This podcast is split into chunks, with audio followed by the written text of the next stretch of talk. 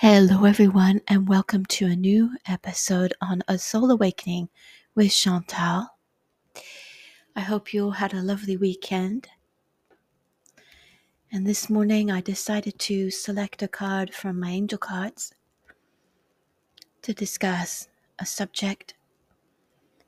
And what came is truth and integrity. And as I look at the card, I'm being shown that we are told, each of us, many different truths, many different realities from other viewpoints. This can be in our family situation, this can be in the neighborhood, it could be even in politics. This can be in world matters, in love situations.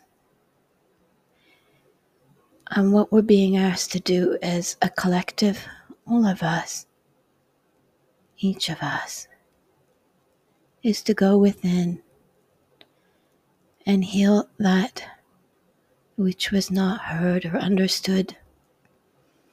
Because what is happening is these individual hurts are being flown out like arrows without us even realizing it. And the way we speak to each other sometimes, in misunderstanding, in not wanting to hear, and like a wounded animal staying in our corner. Know that the only truth, the real truth, is that we are all one part of this big cell, a soul, the soul. And when I talk about a soul awakening, I'm talking of the whole as well.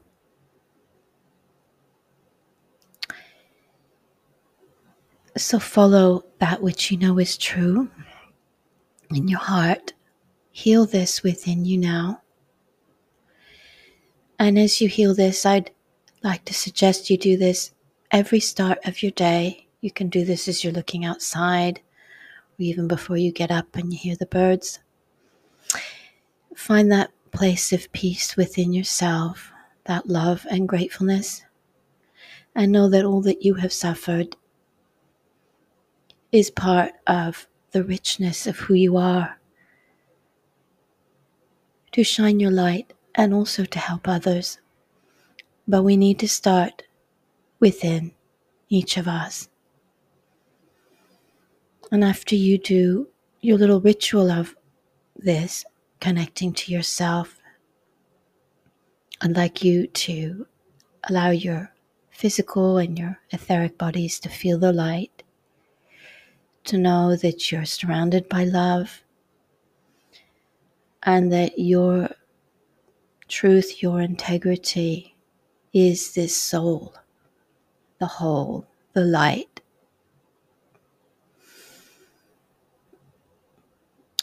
And once you do this, you can look at the world differently, knowing that everyone you look at is part of you and you are a part of them. So there is no need to have the last word, to get upset over trivial, silly things, which turn into big, dangerous things, as we all know. And there we are truth and integrity. Thank you for listening. Have a wonderful new week. Bye bye.